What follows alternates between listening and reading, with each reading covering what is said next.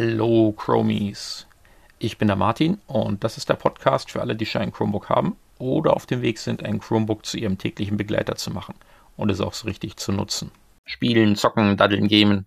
Für viele ist das mit einer der unproduktivsten, doch auch beliebtesten Anwendungszwecke eines Computers und Chromebooks sind jetzt nicht dafür in erster Priorität konzeptioniert, wie manche PC-Serien, bei denen es ganz bewusst entwickelte Gaming-PCs oder Gaming-Laptops gibt.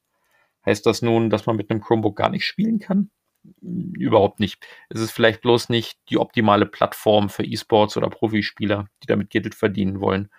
Denn Chromebooks sind Konsumentengeräte für produktives Nutzen, keine Performance-Spezialisten. Doch gibt es für den Normalo unter den Spielern genügend komfortable Möglichkeiten. Als einfachste Möglichkeit kann man sicher an Browser- oder Chrome-App-Spiele denken, die allerdings wegen der Browserlimitierung meist eher den Retro-Charme haben doch auch gerne mal Nostalgiker wie mich ansprechen. Ich packe euch einen Link dazu in die Podcast-Beschreibung. Auch der Google Play Store bietet eine riesige Auswahl an Android-basierten Online- wie auch Offline-Spielen. Darunter die mobilen Versionen von Premium-Titeln wie Call of Duty Mobile, Minecraft, PUBG, PlayerUnknown Battlegrounds Mobile, World of Tank Blitz, Stardew Valley etc. Und dazu kommt auch noch die Möglichkeit, auf Android-basierte Emulatoren zu verwenden, um Konsolenklassiker zu spielen. Der populärste, der auch so ziemlich alle Konsolen-Emulatoren mit integrieren kann, ist RetroArch. Auch dazu packe ich euch noch einen Link in die Beschreibung. Emulatoren brauchen jedoch auch noch eine gewisse Lernkurve zur Konfiguration, bevor man da wirklich seine ersten Spiele zocken kann. Schaut ihr noch mehr nach desktop-orientierten Spielen, dürft ihr euren Chromebook Linux Beta Container aktivieren und ein Linux Software Center installieren. Das ist so etwas wie ein Linux App Store. Ja, ein paar Linux-Handgriffe im Linux-Kommandozeilen-Terminal sollte man sich trauen. Es gibt bereits auch genügend Schritt-für-Schritt-Erklärungen für alles, was ihr dazu und an Linux-Tweaks, also Feineinstellungen, beachten wollt. Stichworte hierzu sind die Chrome Flex aktivieren für Pointer Lock for Linux Applications und Crostini GPU Support. Im Linux-Container und einem installierten Linux Software Center gibt es dann eine sehr große Auswahl an nicht kommerziellen Spielen, die entweder einmal kommerzielle Spiele waren und mittlerweile Open Source sind, zum Beispiel Command Conquer, Red Alert. Was für ein Spaß wieder diesen Echtzeit-Strategie-Klassiker zu zocken oder andere, die vom Spielprinzip an kommerzielle Spiele angelehnt sind. So zum Beispiel Super Tux Kart, Super Tux, das ist wie Mario Kart und die Mario Jump'n'Runs, bloß eben mit einem Pinguin statt Mario. Oder Zero AD, das steht für ja Null Anno Domini, das ist wie Age of Empires, bloß eben auf äh, neuer guter Grafik. Google arbeitet mit Steam zusammen, um einen dedizierten, optimierten Steam-Container für Chromebooks, Codename Borealis, zu erstellen. Damit werden wohl die eben erwähnten manuellen Tweaks minimiert. Doch wer sich bis dahin nicht gedulden mag, unter Linux ist Steam als Spielebibliothek bereits jetzt installierbar. Viele der Steam-Spiele sind auch so unter Linux mit den Tweaks lauffähig. Steam hat zusätzlich Proton als Linux-Kompatibilitätssupport verfügbar im Steam-Client gemacht. Den könnt ihr aktivieren über Steam Settings, Steam Play und dann die beiden Steam Play-Häkchen setzen. Üblicherweise sind in der Steam-Bibliothek die unterstützten Plattformen mit Logos zu jedem Spieletitel angezeigt. Mit Logos für Apple, für Windows und dem Steam-Symbol für Linux.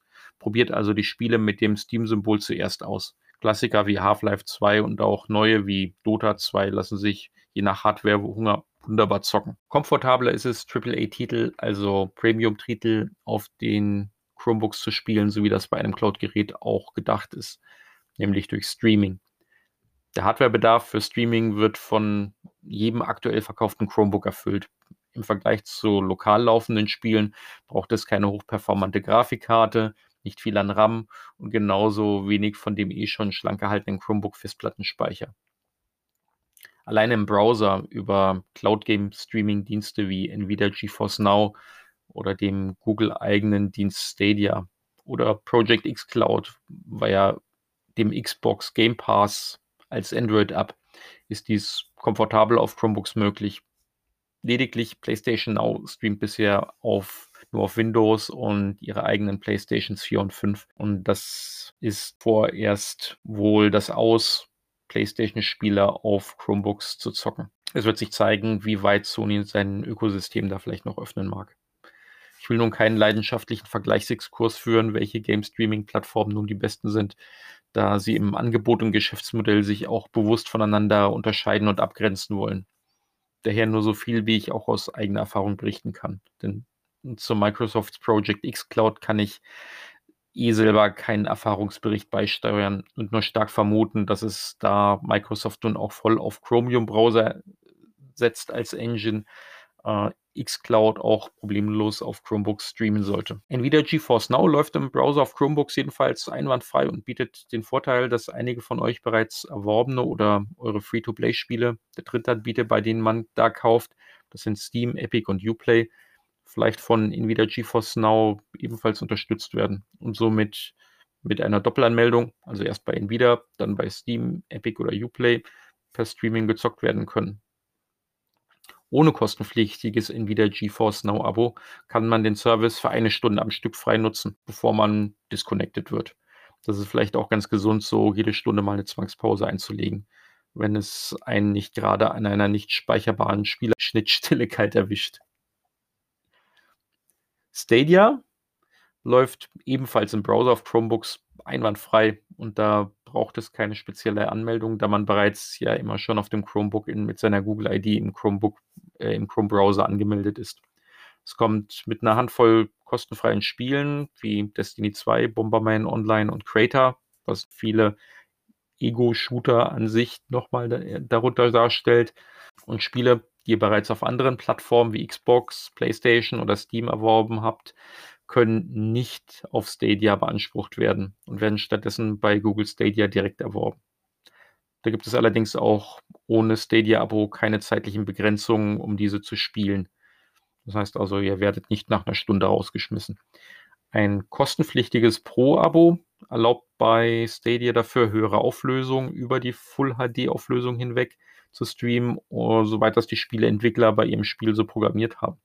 Und monatlich kann man auch zwei, drei dafür angebotene Spiele für sein Stadia Pro Abo claimen, die einem dann für immer, auch wenn man mal zwischendurch das Stadia Abo ausgesetzt hat und dann weiterführt, während der Stadia Pro Abo Zeit zur Verfügung stehen. Wohin man auch hört, die Erfahrungen zu Game Streaming reichen von himmelhoch jauchzend bis zu Tode betrübt.